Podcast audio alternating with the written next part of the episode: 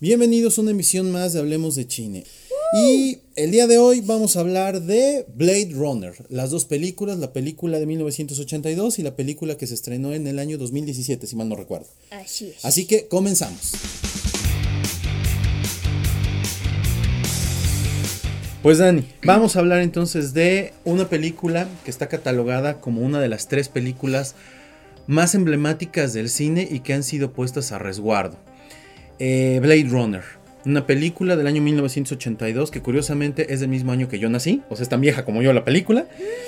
Y que bueno, debuta como un fracaso en taquilla y con una fuerte crítica por parte de los que dicen que conocen de cine.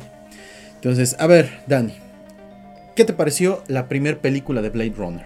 A mí me pareció um, muy adelantada a su época, la verdad. Para pensar en 1982 y ya tener como toda esa tecnología o tener como toda esa imagen de un mundo futurista y todo, se plantea el mundo en el 2019, de hecho. Este, esta película de que está dirigida por Ridley Scott. Sí, yo siento que está como muy adelantada a su, a su época y aparte no, sola, no solamente como que se centra en lo, en lo tecnológico y todo, sino que remonta o retrae como toda esta este cine noir que, que también como que se venía perdiendo, como que estaba muy muy low.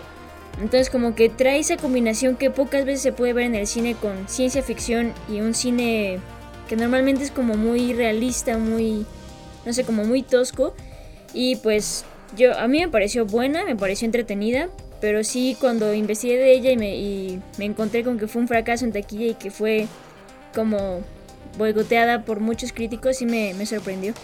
De hecho, es una película que si tú la tienes la oportunidad, la Cineteca Nacional constantemente las está poniendo uh -huh. en pantalla, pantalla de cine, que bueno, también la experiencia de ver cine en cine pues es muy diferente. Eh, yo tuve la oportunidad de verla con mi esposa el año pasado, precisamente por estas fechas, cuando estaba el festival este, donde tuvieron las películas de Disney, entre uh -huh. ellas Coco, y coincidió que estaba en la Cineteca Blade Runner. Mi esposa y yo entramos, la vimos y nos pasó algo horrible. Este, ahí en la cineteca, digo, como anécdota, nos sentamos, empezamos a ver la película y de repente pasó algo bien extraño. La película no se veía. Se, se oía, pero no se veía nada. Ahí van. Hazte cuenta que para que empezara la película media hora. Bueno, a la de mí la película empieza. -huh. Y mi esposa nunca la había visto. Eh, de inicio como que me dijo, uy, es que la película está muy lenta, como uh -huh. que, uy, está pesada. Sí, porque es, además es una película con un lenguaje cinematográfico muy de la época. Sí. Que para esa época pues no estábamos acostumbrados como que a tanta eh, toma, a una acción tan, tan prolongada, como que todo siga contando pausadito, pausadito. Además sean películas largas todavía. Entonces es una película con un lenguaje cinematográfico muy lento. Audiovisualmente es muy muy lenta la película, pero cuando agarra ritmo te engancha.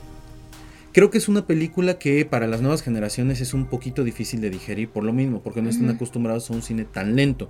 Pero bueno, es una película que no, puede, no puedes dejarla de ver. La película está basada en un libro, en el de Do Androids Dream of Electric, Electric Sheep.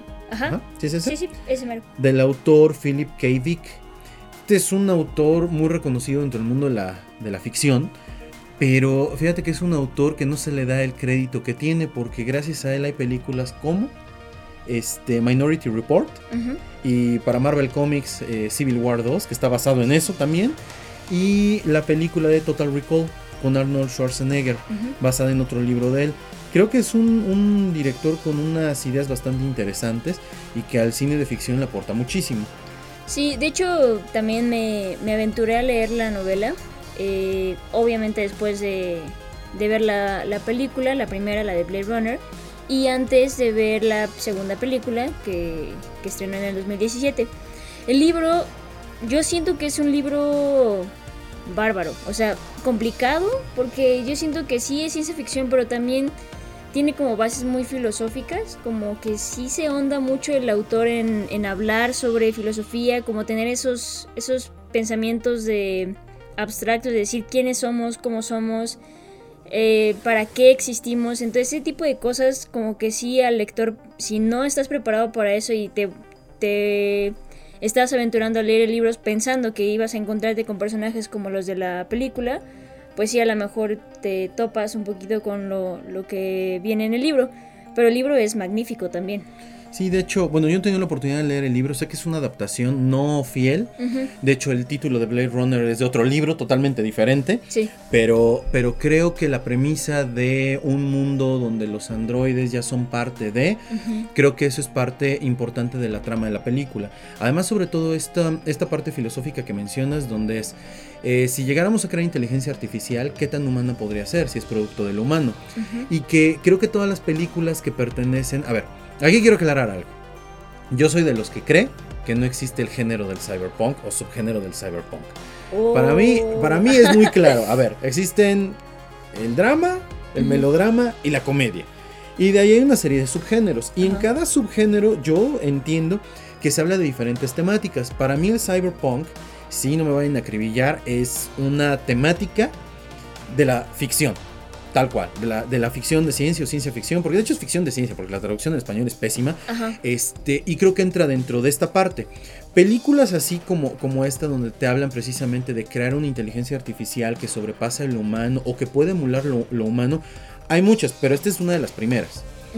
Eh, creo yo que esta, esta película nos da, nos da una pauta para lo que hoy en día se vive. Hoy hablamos, por ejemplo, con Siri la pachuras y le dices, oye Siri, y entonces Siri te responde. Y entonces puedes hablar con ella. Fíjate qué interesante hablar con ella. La película de Her es una película donde el cuate se acaba enamorando de una voz, una inteligencia artificial y dices, o sea, ¿cómo? Que no sabe distinguir la realidad, pero llegan a un nivel de, de, sensibilidad en las respuestas que te dan que en algún momento podrías llegar a pensar que no es una operadora, perdón, que no es una inteligencia artificial, sino que es una operadora. Ahí viene la primera parte. Luego, lo que mencionabas del cine noir. Eso del cine noir a mí se me hace. Yo creo, honestamente, que en el cyberpunk, cuando dicen y le meten cine noir, o sea, el hecho de que le metas como que el oscuro, a mí no me hace cine noir. No, no, o sea, no solamente es como meterle la, la paleta de colores, ni la luz, ni nada, ¿no? Sino también son como las temáticas que está tratando la película y todo, o sea. Hay, hay muchas películas, no, ahorita no me viene una a la mente, pero me viene a la mente que en, muchas caricaturas, sobre todo los Tiny Toons, los Looney Tunes, hacen parodia del clásico detective en la voz en off. Estaba yo sentado en mi oficina y de repente entró esta Femme Fatal que se habla acá, ¿no? Y dices, ajá, pero esas son las. Para mí no es cine noir, esas son las historias de detectives estilo Dick Tracy. Ok. O sea, yo de repente cuando me dicen cine noir, yo me imagino el cine francés más que realmente lo que, lo que plasman. Pero bueno, ya yo no me voy a poner a pelear con todo el mundo con respecto a eso. Creo que ya es una cuestión de apreciación. Entonces, bueno, el, el, cyberpunk también toca otras temáticas, como lo que es, por ejemplo, el, estas realidades utópicas. o, bueno, es una utopía, nada más que lo manejan al revés, el opuesto que sería una distopia. Un futuro en el cual todo está perdido, ya nos fuimos al demonio todos, y estos personajes eh, son eh, antihéroes que formaron parte del sistema y de repente así ya sabes, se dan cuenta que ellos pueden salir adelante y cambiar la realidad y digo, ay, sale tu morena, la esperanza de México, ¿no? O sea, digo, a mí, a mí en lo personal se me hacen interesantes, pero creo que de repente caen en el cliché del heroísmo. O sea, creo que al personaje principal de la primera película le pasa un poquito esto. Eh, bueno, ahorita comentaremos un poco más. ¿Qué otra, pasa, ¿Qué otra cosa pasa con el cyberpunk? Esta idea, esta idea de la fe fatal cuando, cuando tú buscas en internet esta idea de Blade Runner, la Femme Fatal, siempre te ponen a la, al androide. ¿no? Que bueno, ahorita decimos cuál es el nombre de los androides porque no son androides. Pero yo creo que más la Femme Fatal es el, el, otro androide. El otro, este, el otro androide que, si te das cuenta, se parece muchísimo a. O más bien, yo creo que de ahí se basaron para sacar el personaje de Harley Quinn, Paul Dini, en, en la mm. serie de Batman. Esta, esta chica del cabello corto, con el. ¿Cómo se llama? Con los ojos pintados de negro. No sé si te acuerdas en la película. Este personaje es muy importante para la trama de la primera película de Blade Runner. Y a mí yo cuando la vi la primera vez, pues ah, obviamente no hilaba yo que había una relación directa con Harley Quinn. Pero ya cuando lo ves y, atas dices, oye, pues ahí se basaron. Harley Quinn es una fan fatal. Entonces, bueno, ese es otro como pequeño detalle. Y bueno, para ir cerrando esta parte de lo del cyberpunk, déjenme ver. Ah, la parte moralista del asunto. Que en el cyberpunk la moral está puesta a a, ¿cómo se dice?, a, juicio de este antihéroe. Y al final se acaba dando cuenta que la moral del momento ya no es la que debe de reinar y entonces él empieza a cambiar los, los, preceptos. O sea, creo que de repente estos héroes del, cyberpunk rayan en lo ridículo del anarquismo. Pero bueno, creo que pues, es una manera. Y lo que mencionabas, para cerrar esta parte, con lo del estilo fotográfico. si tú ves la película, eh, creo, a, mí algo que, me, que no me gusta mucho de la película, aunque es una de mis películas favoritas, es que es muy oscura. Y de repente hay cosas que dices, "Ay, si, si no lo hubieran hecho tan oscura se hubiera apreciado más esto. Creo que tiene que ver con los efectos especiales y con, con la pintura de los escenarios y todo. Pero bueno, creo que es... Fíjate que yo creo que tiene mucho que ver con el mundo, o sea, en donde se desarrolla. Porque estamos hablando de que ya es un mundo, es como avanzado. sea, creo que en la película se habla de que es 2019, ajá. Entonces yo creo que tiene mucho que ver con que es, es este, estamos como en, el, en lo moderno, en el futuro, pero en el futuro distópico, como es el, el cyberpunk, en el que el momento ya no tenemos como esta, esta visión de la tecnología como se tiene en otras películas, ¿no? Que todo es como iluminado, como Kubrick, por ejemplo, Ujú, lo ujú. planteaba, que todo es iluminado y todo, sino que ahora es como todo lo contrario. Ahora tenemos esta visión donde todo es oscuro, todo es como, como de, no sé, como de poca esperanza para el futuro, ¿sabes? Algo así. Yo siento que es como, como A que mí, va por ahí. algo que me llama mucho la atención en la primera película es que todo Los Ángeles es como si salieras de un metro de la Ciudad de México y te encuentras así todos los puestitos donde te venden Sí, sí, sí. comida, te venden todo. Y dices, o sea, ¿cómo? ¿Me estás diciendo que el futuro distópico es la Ciudad de México en una lluvia? O sea, a mí, a mí como que de repente eso me, me da un poco de risa. Creo que el cyberpunk de repente es medio pretencioso. A mí se me hace muy pretencioso. Y bueno, es como que el detalle que yo le encontraría, ¿no? Pero ya es una cuestión, te digo, netamente apreciación. Eso no le quita nada a la película. Ok. Ahora sí, vamos a, vamos a meternos a la, a la película como tal. A ver, ¿de qué trata Blade Runner? Blade Runner. No sé cómo sintetizarla. A ver, yo digo, así, Ajá. sintéticamente, ¿no? Es eh, la historia de unos humanoides que se llaman replicantes, que se rebelan contra el ser humano. Hay un incidente y entonces necesitamos un héroe que venga a meterlos en cintura. Y el único capaz de hacer esto es el detective Rick Deckard, que es interpretado por Harrison Ford. Debe de ir tras estos entes que en ese momento pues, los vemos y son androides, pero tienen un nombre que son los replicantes y él representa a la policía y al cuerpo de Blade Runners. En ese inter se topa con una chica, que no es chica, ahora sí, entrecomillado, no es chica, es una, una replicante Ajá. y, y de, de las cosas más interesantes, eh, que sigue siendo una pregunta netamente filosófica, es las preguntas que les hacen o las pruebas que les hacen para determinar si son o no son personas. Ahí yo quería, bueno, si quieres terminar con la síntesis y luego... No, no, no, para que no pierdas la idea, síguele. Y entonces yo. Porque eso, eso es importante, o sea, se honda mucho en la novela en, en esa parte, pero también en la película se ve mucho y es la raíz de todo, ¿no? O sea, se plantea, oye, Harrison Ford podría ser replicante, que no sé qué, pero realmente la pregunta es, ¿y si las personas que viven en ese mundo todos son replicantes y cuando se dan cuenta de que son replicantes son así como de, "Shh, vas Ujú. para afuera? O este o realmente son humanos, pero esos humanos, o sea, ¿qué onda, no? Porque las preguntas son como muy como extrañas o como muy, no sé, como como muy com- no complejas, pero son como una base no muy sólida para determinar si son o no replicantes. Es que si te pones a ver, son preguntas que no tienen que ser. Son raras porque son preguntas muy sencillas. Ajá. Y dices, yo le preguntaré cosas más complejas, claro.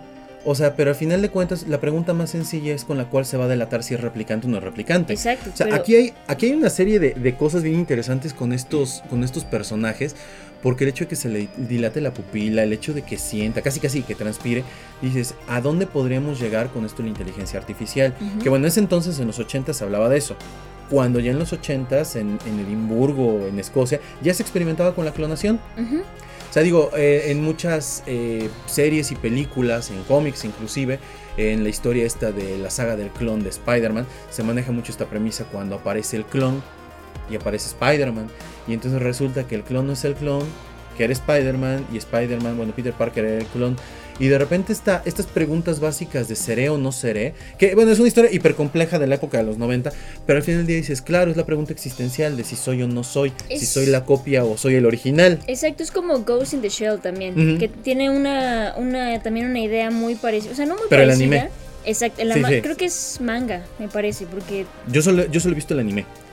Pero me refiero al anime no, no por otra cosa, sino porque la película es No, insufrible. no, no, la película, o sea, aunque sale Scarlett Johansson, perdón, pero la película está mala, pero el manga creo que creo que nace del manga y luego se pasa al anime, pero bueno, el chiste es que está muy buena, o sea, tiene una buena base y también te, te trae esa pregunta filosófica de qué onda, cómo somos, quiénes somos y quién es como el bueno, el malo y si hay como gris y todo ese rollo, ¿no? Esa es como esa pregunta filosófica que también se, se cuestiona en, Ghost in the Shell. Aparte, hay, hay un parámetro aquí bien interesante con esa primera película de Blade Runner, porque es eh, tú los creaste y ahora tú los estás matando. Ajá. Y es como esta idea de el, el diluvio del arca de Noé. Güey, tú los creaste y ahora les echas un diluvio y a ver, sálvense los que puedan. Ajá. O sea, se me, hace, se me hace una temática bastante, bastante fuerte y te pone y te, y te pone y te deja pensando en, bueno, si en algún momento se salieran de control estos personajes, estos, estas criaturas que nosotros llegamos a crear, nos dominarían. Hay otra historia, ahorita me estaba acordando, dentro del mundo del cómic, donde eh, por qué en Krypton, en la historia de Superman, por qué en Krypton los clones son mal vistos. Y resulta que cuando crearon muchos clones, los clones se rebelaron y los tuvieron que desaparecer porque los clones estaban amenazando la vida del kryptoniano normal. Entonces es, es otro tema de este futuro distópico. Es una historia de Superman, no recuerdo el nombre de la, de la historia, pero se toca. Y creo que es en los nuevos 52, si mal no recuerdo. Igual en Yo Soy, ¿qué? Yo Robot, o es El de, robot, de, de Will Smith, también se plantea lo mismo, ¿no? De crean robots tan inteligentes o como tan capaces de ser autónomos que se rebelan. Y hay otra película, aprovechando, digo, estamos dando una serie de películas que Ajá. hablan de este, de este tipo de temas. eh, de la profundidad del ser, diría Milan Kundera, la insoportable levedad del La ser. insoportable levedad. Este, que es la película de inteligencia artificial. Es otra película también donde se maneja la temática de, del niño este. Y hay otra película, El hombre bicentenario. O Ajá. sea, digo, Blade Runner es una película que inauguró una, un- una serie de, de temáticas sobre la existencia humana y el futuro humano y hacia dónde podríamos ir bastante interesante. Por eso la película es tan importante. Muchos directores han inspirado en ella. Sí. Entonces, bueno, tenemos esto. Otras recomendaciones con respecto al, al- al tema del cyberpunk en el cine, creo yo que son buenas. No sé si tú ya viste la película de Tatsuo, el hombre de hierro. No. Pues yo te recomiendo que la veas. Es una película que desde que la empieces a ver dices, ¿qué demonios está pasando acá? Es en blanco y negro y es una película súper creepy.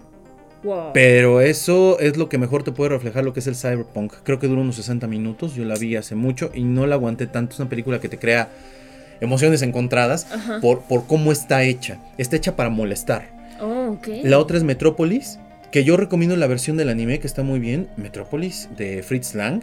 Es una película de inicios de siglo y que inaugura esta idea. Es la primera vez que se ve un robot en la pantalla de cine. Es un clásico del, del cine, es una película alemana. Yo creo que si la buscas en pirata la puedes encontrar obviamente en internet. Pero si la quieres comprar porque es parte de una biblioteca básica de, de cinéfilo, yo creo que te salen unos 60, 70 pesos en. DVD. Entonces, Go- eh, Metropolis, Ghost in the Shell y bueno, Matrix. Pero bueno, creo que ya Matrix va más hacia lo comercial. Sí. Entonces, esa la podríamos quitar. Entonces, creo yo, o lo que había yo dicho inicialmente, de bueno, de qué trata, al final se enamora Harrison Ford de la, del androide y decide, pues, no tomar la vida y decide huir. Y entonces uno diría, wow, ahí acaba la película. Qué decepcionante para hacer cyber- Cyberpunk que tenga un final tan feliz. Exacto. Pero bueno, hay un final alternativo, de ese comentamos más adelante. A ver, ¿tú qué me puedes decir de la película? ¿Qué te gustó? ¿Qué no te gustó? ¿Qué personaje te enamoró? Me gustó, la verdad, el personaje principal de Harrison Ford, pero eh, después de leer la, la novela, voy a hacer aquí como una pequeña comparación que a lo mejor no guste mucho, pero después de leer la novela sí me quedé un poco decepcionada del personaje principal, porque ves la transformación un poco más fuerte eh, después de, no sé, como que en la película Harrison Ford, o bueno, el personaje que, eh, que tiene, como que desde el primer momento lo ves muy apático. Entonces como muy para todo. Y en la novela no, en la novela sí se siente como una aspiración hacia algo más desde el inicio y luego ya va cambiando. Pero el personaje principal, o bueno, no sé si sea como la actuación de Harrison Ford, me gustó mucho. Y toda la temática, o sea, to- todo el, universo que creó Ridley Scott, la verdad a mí me, me fascinó.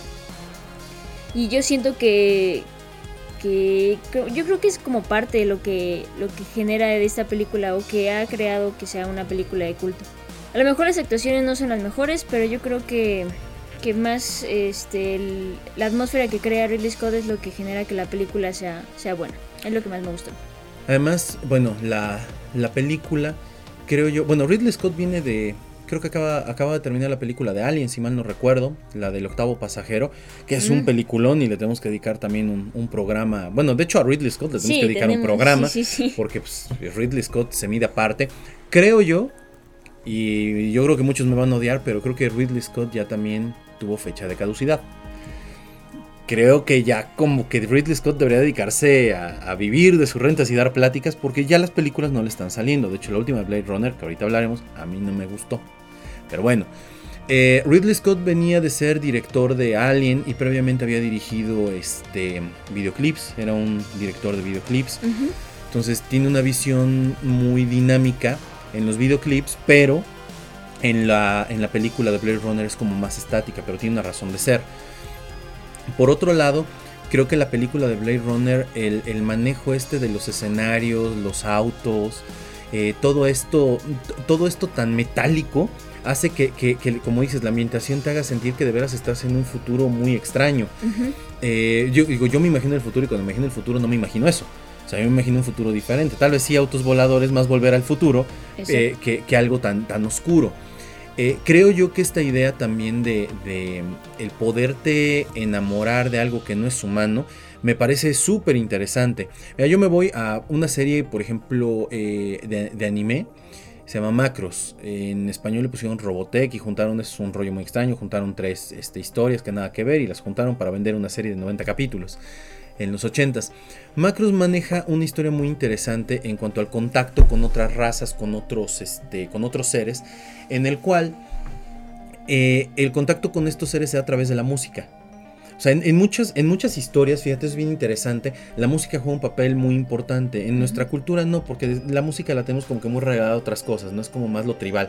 Pero en, en culturas un poco más avanzadas, la música y las matemáticas van muy de la mano.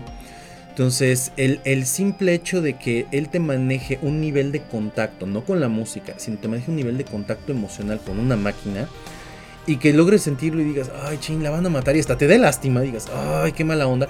O sea, hace que la historia sea buena. Y mire que la actuación de esta chica, la, la androide de la que se enamora, o sea, es muy, muy light.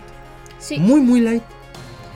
Otro personaje que me encanta es el androide, el androide femenino el, androide que se mueve y va y viene, que de hecho es la actriz esta de Kill Bill. Ajá. Este, obviamente cuando, estaba muy joven, este, ¿cómo se llama? Daryl Han. Daryl, Han, ajá. Este, no, increíble la actuación que tiene la mujer y además con una sátira muy interesante. Pues digo, me recuerda mucho el personaje de Harley Quinn y yo estoy casi seguro que Paul Dini y el otro team, no me acuerdo qué, eh, han de haber se han de haber inspirado en ella para sacar la, la versión de Harley Quinn. Por otro lado, el personaje, el antagónico, me parece súper interesante. ¿Sabes qué, ¿Sabes qué es de pánico? Mi esposa me decía cuando vimos la película en el cine, qué pinche miedo. Toparte con un güey así de loco, encuerado, correteándote por todos lados y haciendo ruidos extraños. Por supuesto. O sea, a mí se me hizo así como de, güey, esta es una película de terror en todos los sentidos. O sea, no la puedes dejar de lado. Eh, eh, eh, la actuación que hace de loco en esas escenas se me hace increíble increíble. Creo que, creo que las actuaciones en conjunto son muy buenas y algo que ayuda mucho a la película, el score. De este Vangelis, Vangelis, no sé cómo se pronuncia, si alguien sabe, por favor que nos diga Vangelis. este, que acababa de sacar, acababa de ganar un Oscar por la película de Carros de Fuego. Si no la conocen, vamos a dejar una pequeña pausa y les ponemos tres segundos de esta para que lo ubiquen y van a saber qué película es. Entonces, eh, creo, yo que, creo yo que el score es increíble. Te ayuda a tener esa atmósfera, además como muy música de sintetizador. Y dices, así es el futuro. Yo, el futuro para mí es con sintetizador. Y tú, tú, tú, tú, tú, así. Mm, sí, sí, sí. Pero bueno, ese es otro, otro punto, otro punto que la película aborda bastante bien. O sea, está muy bien trabajada. La música no está metida a, a calzador. Y bueno, eh, una vez que esta película no tuvo éxito, pues de repente es una película que se va viralizando en esa época de una manera diferente y se dice, oye, tienes que verla, oye, chécate esto, oye, y de repente se empieza a convertir en una película de culto.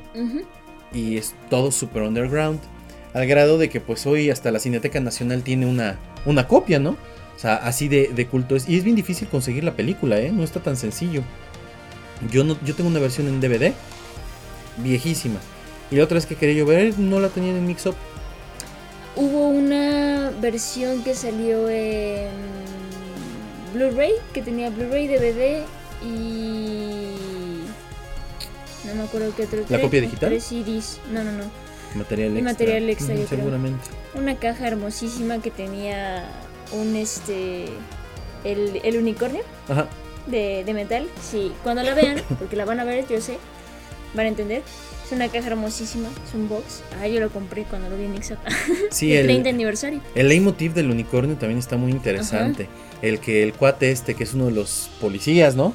Eh, le perdone la vida y en ese final, al- en ese final original dices, ay, qué romántico. Pero para quienes puedan y, la, y, la, y quieran ver una versión alternativa, que es la edición realmente del director, el final es diferente. Es un sueño, si mal no recuerdo, ¿no? De este, de- del personaje principal de, de la, de la película. Y este eh, en el cual ve un unicornio que hace alusión a los unicornios estos. Bueno, para los que no sepan, el, el- el utilizar una alegoría como el unicornio es la representación de algo que no pasó o que no va a pasar. Y que bueno, te deja un final, te deja un final como de chin, no lo lograron. Eh, pero, pero, creo que es, pero creo que es bueno que chequen los dos finales porque te da. De hecho, me estaba acordando cuáles son las tres películas. Y una es Blade Runner, Los Olvidados, y no me acuerdo cuál es la tercera. Son tres películas que están catalogadas así como Tesoro Nacional.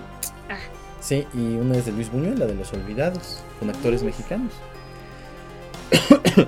Entonces, bueno, se acaba la magia de la película. Pasan los años, los efectos especiales, Rid- Ridley Scott empieza a hacer otras cosas, proyectos muy interesantes. Un chorro. Y de repente se empieza Como a oír por el 2015. Ah, sí, cierto. Tenemos que hablar también de Gladiador. Es una muy buena película. Tenemos que dedicarle un, un, un programa. Un programa. Pero Blade Runner era parte. Sí, sí, sí, sí. Y de repente por ahí del 2015, yo recuerdo, se empieza a rumorear por ahí. Es que Ridley Scott está preparando o hay la intención de sacar una película secuela a Blade Runner. Y yo dije, ay, no es necesario. Yo dije, no es necesario. Yo también estaba completamente en desacuerdo con esa película. O sea, cuando salió la primera primicia de que, oye, van a ver una secuela que no sé qué, y aunque traigan a los actores originales, resuciten a quien tengan que resucitar, ¿para qué chihuahuas van a mover esas aguas que ya están chidas? O sea, ya no hay nada que moverle. Aparte ponte a pensar, eh, como, que, como que también no coincide con que Harrison Ford regresa a las películas de Star Wars y como que de repente, bueno, yo fui uno de los primeros en decir, pero qué necesidad, hombre, ya dejen al viejito descansar. Y ni le gusta, ni le gusta participar en las de Star Wars. De hecho, no le gusta Star Wars y de hecho por ahí con el rumor de que traía muchas broncas con Ridley Scott durante la filmación. Entonces yo dije, ¿para qué regresas? Imagínate a Ridley Scott y Harrison Ford viejitos peleándose. Ay, qué horror, ¿no? No, y Un luego- par de viejos cascarrabias. Sí, no, porque he visto entrevistas ahorita de, de, de Ridley. Hay una, una mesa redonda con Tarantino, con Ridley, con este Iñárritu y con otro, no me acuerdo, con otro director. Y, y no, no, no, Sir Ridley Scott, ¿no? No, y apenas si habla y se acomoda la corbata. Mamón de primera, pero directorazo, carajo. Tiene de qué creerse el hombre. Pues sí, Y entonces dicen, viene Blade Runner, ¿qué? ¿2000 qué? ¿49? 2049. 2049. Bueno, a ver. Mencionan el cast. Y entonces yo dije, no, pues aquí ya. Se fue al diablo. ¿Cómo se llama el chico? El de La La Land. Eh, Ryan Gosling. Ryan Gosling. O sea, para mí Ryan Gosling es Ryan Gosling en este, Remember the Titans, que es una película de Touchstones Pictures, que es de Disney, la del equipo de fútbol americano, y en la de Diario de una Pasión, una cosa así, No, una película romántica. yo lo tengo bien clavado con Drive. ¿Has visto Drive? Sí, Yo, yo lo tengo así como. Para, me mencionan a, a Ryan Gosling, es como. Veo atrás del volante, ¿sabes? y seguramente mi esposa tiene la imagen de Ryan Gosling en la película de Loco y Estúpido Amor, donde sale sin playera. Ah. y yo creo que todas las chicas deben de Ya te tener esa cacharon. imagen, ¿no? Sí, o sea, digo, para mí Ryan Gosling, pues creo que no, a mí no, no, no es un actor de mi, de mi gusto y de mi agrado. Y yo siento que le quedó un poco grande el papel. Yo lo siento como muy, como muy tieso. Así en toda la actuación de la película. Pero bueno, ahorita si quieres platicamos de. Cuéntale un poquito al público de qué va Blade Runner 2049. Blade Runner 2049, pues se sitúa años después, si no mal recuerdo, son como 30 años después de lo sucedido en Blade Runner, la original.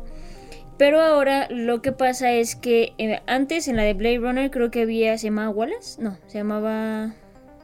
Ay, no me acuerdo. No me acuerdo cómo se llamaba quien estaba haciendo los replicantes. Y ahora hay, eh, viene otra persona que se llama Wallace, que está fabricando los replicantes, pero ahora viene como este nuevo modelo, y lo estoy haciendo entre comillas por quien esté escuchando el podcast. Ay, sí. este eh, viene este nuevo modelo que se supone que ya es más obediente, es más eficaz, es más fuerte, entonces tiene como esta, el 2.0, ¿no? Replicante 2.0. Y ahora está haciendo lo mismo que lo que hacía este Harrison Ford en su momento. Este replicante que se llama Kay, no me acuerdo el número de serie porque lo nombran como número de serie, pero este replicante Kay este, se dedica a, a rastrear y a, a matar o a capturar a los replicantes de aquella época, que en como la mitad, como al 15 años o 20 años, hubo un apagón súper fuerte, entonces se perdió rastro completo de ellos, entonces están como tratando de ver dónde está cada uno de ellos. Entonces prácticamente esa es la, la premisa de la película, pero se encuentra con que él podría no ser un replicante. Podría. Podría. Podría. Entonces, si yo, yo esta película la vi y voy a ser muy honesto. Por favor. Me dormí, me acuerdo que después dije, ay, chihuahua, ya acabó. La volví a intentar a ver y se me hizo una película que para el lenguaje cinematográfico que hay hoy se me hizo muy densa. Se me hizo que ahora en lugar de abusar del, del claroscuro, se abusó del neón. Yo sentí la película muy abusada en el, en el neón. Creo que el trabajo fotográfico a mí no se me hizo muy bueno. El trabajo fotográfico se me hizo muy pues como el de cualquier otra película, como que pude haber estado viendo Terminator con las tomas clásicas. No se me hizo muy buena. Mm, no sé, desconozco esa parte si la película tiene CGI, pero pues muy probablemente sí tenga mucho CGI. Lo que pasa es que ahora ya no, ya no se distingue en algunos casos cuando está muy bien hecho. Y creo yo que pues la historia es muy, eh, ¿cómo decirlo? Muy endeble. Creo que pudieron haberle sacado más provecho. O sea, a mí me hubiera gustado ver otras cosas, me hubiera gustado que exploraran más eh, la historia de, bueno, si eh, estos, estos replicantes logran en algún momento hacer algo más allá de... Eh, como, ir un poquito más allá a contarte la historia que estaba cantada. Ok. O sea, la búsqueda hacia, de Harrison Ford inicialmente, ¿no? O sea, como que, como que a mí no me... Dije, pues es la historia de Star Wars, vamos a buscar a Luke Skywalker inicialmente y vamos a ver como por dónde... Ah, por ahí empieza el problema. A mí se me hizo como que un cliché, pero bueno, también tengo que, tengo que decir que bueno, como, como estudios, como, como empresa, pues tienes que venderle a las nuevas generaciones algo y pues no todas las nuevas generaciones conocen este tipo de películas. Entonces, sí, a mí, a mí me, me, no, no fue mucho de mi agrado. Y además creo que Ridley Scott ha perdido el toque. Esta no la dirigió Ridley. Este la produjo, más no la dirigió. Ajá, pero, pero tiene, pero tuvo mucha injerencia en el asunto. Y a mí, a mí lo que, lo que es que vi, por ejemplo, la película de Prometeo y la otra película de Alien, donde también dirige y produce y, te das cuenta como que ya le falta algo, como que ya no hay esa magia. Yo sí, yo siento, en ese punto concuerdo completamente contigo, en el que le falta muchísimo, bueno, ya no tiene ese toque, por ejemplo, ¿viste la de All the Money in the World? ¿En español cómo se llama? Este, todo el dinero del mundo, algo así. donde una familia rica este, le secuestran a, un nieto de un empresario muy famoso. Ah, sí. ¿Sí? Ajá, ajá, ya sé cuál es, sí, sí. Tengo un recuerdo vago, pero sí, sí. Me dormí también. Bueno, no me dormí, pero casi, ¿no? Nomás estaba con mi Y no es tan vieja, de hecho, la película. No, 2017 también creo que salió. Si no me recuerdo. Esa sí la dirigió y la produjo él. Para que veas, yo no la aguanté. Una, una fotografía a mi gusto con muchísima este, escasez de luz, que no entendí por qué tenía una escasez de luz. entendía por qué en algunas tomas, pero no entendía por qué toda la película tenía por qué tener escasez de luz, pero... O sea, es, era como, como que sí le faltaba algo ahí, ese, ese inch, ¿no? Ese, ese toque de, de Ridley Scott, porque como seas el productor, le tenías que meter cierto toque. Yo recuerdo muchas escenas eh, bueno, de los DVDs de otras películas donde Ridley Scott se metía en el asunto y tenía que regrabar escenas y le volvía a hacer y estaba ahí metido. Siento yo que fue muy fácil como decir, síguete esta fórmula y vamos a llenar la taquilla. La película no fue muy bien recibida tampoco. De hecho, no fue tratada como, como un... O sea, no fue tratada para hacer blockbuster. La la película no buscaba un blockbuster. Pues yo creo que buscaba más como la nostalgia de aquellos que habían visto Blade Runner en su momento y que querían como la continuidad de una de pues de la historia, aunque en eso sí concuerdo también. La historia si ya me habías dicho que había un una persona que andaba buscando este replicantes, ¿cuál es el sentido de, de darme otra vez esa, esa historia, no? Ok, ahora es un replicante que sabe que es un replicante, que entiende que es un replicante, pero ¿cuál es el sentido ahora de como que voltearme la moneda, no? Entonces ahora me vas a decir que está como, no sé, como diciendo o preguntándose a sí mismo, ¿seré o no un replicante? Ujú. Cuando en la primera fue, ¿seré o no un humano? O sea, ¿cuál Sí, es? es que, es que es eso, el tratamiento que le dan, dices, ajá, es un replicante, se sabe replicante y va por los replicantes, entonces debería de haber una profundidad en, el- en la temática trabajada, pero no la hay. Creo que queda muy, muy superficial. Eso es lo que a mí no, no me gusta, que, que ahora quieren hacer fórmulas, hacer remakes. Es como, mira, lo que pasó con Star Wars, la, la película donde aparece Kylo Ren, la primeritita Ajá, de esta nueva trilogía. sí. Es la película, este, episodio número 4, ujú. actualizada. Sí, Oye, sí. están padres los efectos y todo, gracias. Pero creo que era innecesaria. Ves la segunda película y entonces la segunda película pues también es episodio 5 con una temática un poquitito diferente, pero gracias, no era necesaria. Yo por eso la sentí como muy muy fuera de lugar. A mí por eso no me, no me convenció tanto. Yo digo, bueno, Ridley, dedícate ya mejor a hacer otra cosa, formar nuevos directores. Este, le hubieras dejado que sacara todo el talento que tenía el nuevo director que tenías en esta película. No sé, creo que hubo, hu- hubo muchos detalles que como que a mí no me, no me cuadraron y no me gustaron. Yo digo, por nostalgia, prendo y veo episodio 4 y veo Blade Runner la versión original. No vería yo una nueva adaptación. Y es que además ahorita en el cine hay esa tendencia de hagamos remakes. La verdad no sé por qué habrán decidido hacer el, la secuela de, de Blade Runner. Yo creo, o sea, a mí se me encantó la fotografía. Creo que fue un trabajo como bien estructurado. No, no siento que hayan abusado del neón. Yo siento que fue como una, un- una contraparte muy interesante. Por ejemplo, las naranjas que utilizó en el desierto. A mí me, me fascinaron. Este. Ya habían trabajado este, el, director, el director de fotografía y el director antes en, en la de Sicario y en otra película, creo es el director es Denis Villeneuve y el director de fotografía es Roger Jenkins, me parece que se... El del Nebelio es un nuevo fetiche. Sí, es... es.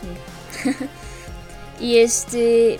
A mí sí me gustó como, cómo estuvieron trabajando. Lo único, el único pero que sí le, le puse a la película fue ese, como el ¿por qué me traes otra vez este, este argumento de pues sí, lo volteas tantito, pero pues, eh, ¿no? O sea, ¿para qué? Aunque sí siento que lo trabajaron bien, porque es una película que aunque tú no hayas visto Blade Runner, la primera, pudiste haber entendido muy bien esta, aunque no hayas tenido como un background muy estructurado, ¿no? Y sacar a Harrison Ford, pues sí, obviamente fue pura nostalgia para, para los amantes de Blade Runner la primera, ¿no? Sí, porque además siento que Harrison Ford no le aporta tanto a la película. Nada, o sea, nada. está. Sí. Pero quien tiene que figurar es este cuate, ¿no? es más, este es, el, es la Ryan. pura conexión con la primera y la segunda. O sea, es como ese hilito que te da la última conexión. Sí, es para... la nostalgia. Ay, mira, Exacto. salió Harrison Ford y te acuerdas cuando viste la película. Y yo digo, bueno, yo no la vi en el cine porque yo no estaba naciendo, pero, pero pues está bien, yo por eso te digo, o sea, a mí la película no es de mi agrado, creo que estuvo de más y creo que al final es una película que queda para el anecdotario ahí nada más, lo dejas y, y ya. Oye, a lo mejor te dio curiosidad si no conocías la película porque eres de una nueva generación y ves la otra y no te va a gustar.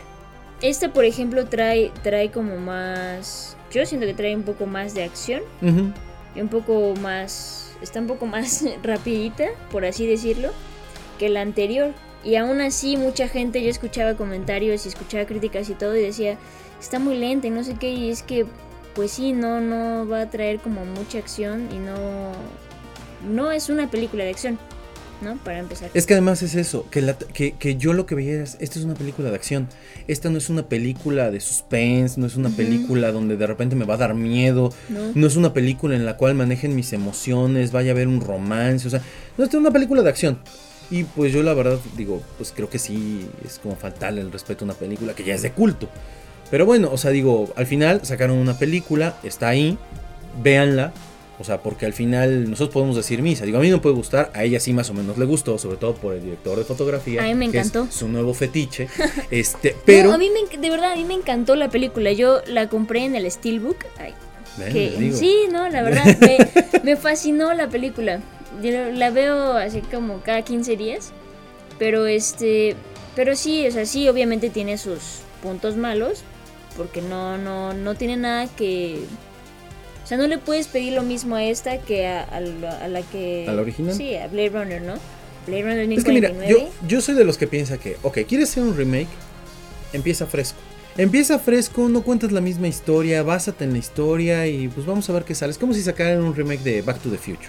Y nos presentan a lo- al Doc Brown así como que en un cameo. y yo digo, está de más. Empieza fresco, cuenta una historia diferente. O sea, trata de hacerme lo más atractivo. Y curiosamente los remakes, las segundas partes, la mayoría de los casos pues no son buenas. Entonces yo siento que esta película le pasa. Yo soy recalcitrante de Blade Runner 1 es la neta y aunque me la den en su estuchito yo no la quiero, la nueva. O sea, pero bueno, creo que, creo que también tiene que ver con el corte generacional. Sí, digo, eso, eso, eso siempre va a influir. Es como si, sí. te lo voy a poner así. Es como tú creciste con Harry Potter. Sí. Y entonces, en 10 años, cuando tengas hijos, familia, perrito y lo lleves al cine en Cinemex, este, y saquen la, el remake de Harry Potter, Harry Potter 2099, no te va a gustar. Y no te va a gustar porque tú creciste con Harry no. Potter, Sí. ¿no? Eh, eh, entonces, Es más, no, no nos vayamos tan lejos. Este, las nuevas películas, las de Ah, el- las de Fantastic. Beasts, o sea, chido, ¿no? Pero no, la verdad es que a mí tú ponme a Daniel Radcliffe haciéndose el héroe tonto y ponme a, a, este a Emma Watson haciéndose la inteligente y yo soy feliz. Pero sí, no el- me el- el traigas otro- estos tipos. ajá. Y no ha tenido éxito y sin embargo Ajá. las meten a calzador, ¿no? Entonces digo, creo que pasa lo mismo, creo que es corte generacional, pero al final, digo, el que tiene la última palabra son ustedes que nos ven y que nos oyen. Eh, échenles un ojo, no está por demás verlas y eh, que ustedes emiten su propio juicio, porque creo que eso es lo importante cuando ves una película, que la puedas convertir en viral o la puedas convertir en una película clásica o de culto, porque la va recomendando de boca en boca y es algo que se va pasando también de generación en generación. Entonces, bueno, creo que por el día de hoy es más que suficiente. Ya hablamos de Blade Runner. Espero que la próxima semana podamos hablar bien de Ridley Scott. Pero era punto y aparte Blade Runner. Igual que creo Sí. que es un punto y aparte Alien, aunque Alien es muchísimo más comercial.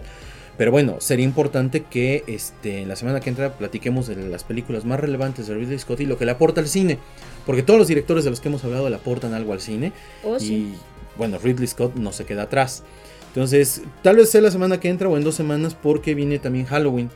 Y tenemos un programa especial de películas de, vamos a decir, de terror. Pero pues no sé si sean de terror. De las que te a- dan miedo. Ah, esas películas que te van a dar pesadillas y, y- y vas a sufrirlas. En ese programa les voy a contar de una película que yo veía el tráiler en el cine, en los cinemas gemelos cuando era yo chiquito, y me daba pánico. Ya les contaré porque si encuentro las imágenes y me acuerdo el nombre de la película, se las ponemos en el video para que Va. puedan verificar qué era. Y, y son de pánico porque yo odio que me toquen los ojos. Y esas películas tenían algo con el tema del ojo que era horrible. Pero bueno, se las pasamos. Esperamos que este programa les haya gustado. Y les recordamos que se suscriban al canal, porque ahora vamos a tener canal de Hablemos de Cine, diferente del de Billions TV. Nos pueden encontrar en billionscomics.shop, nos pueden encontrar también en arroba billionscomics en Twitter, o a mí como arroba drmunos1906. También nos pueden encontrar en Facebook como diagonal billionscomics.com y nos pueden encontrar en Instagram como Billionscomics México, si mal no recuerdo. Una cosa así, de todos modos las redes sociales van a aparecer este, escritas en un cartón negro que va a aparecer después. Y pues bueno, esperamos que les haya gustado este programa. Déjenos sus, opinión- sus opiniones aquí abajo. Y recuerden recomendarnos con sus amigos, denos RT, denos likes, peguenle la campanita y excelente. Nos vemos la semana que entra y nos oímos también la semana que entra. Chao. Adiós.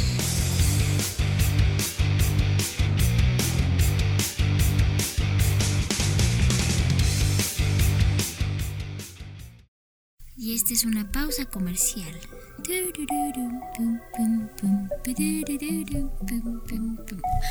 Adiós.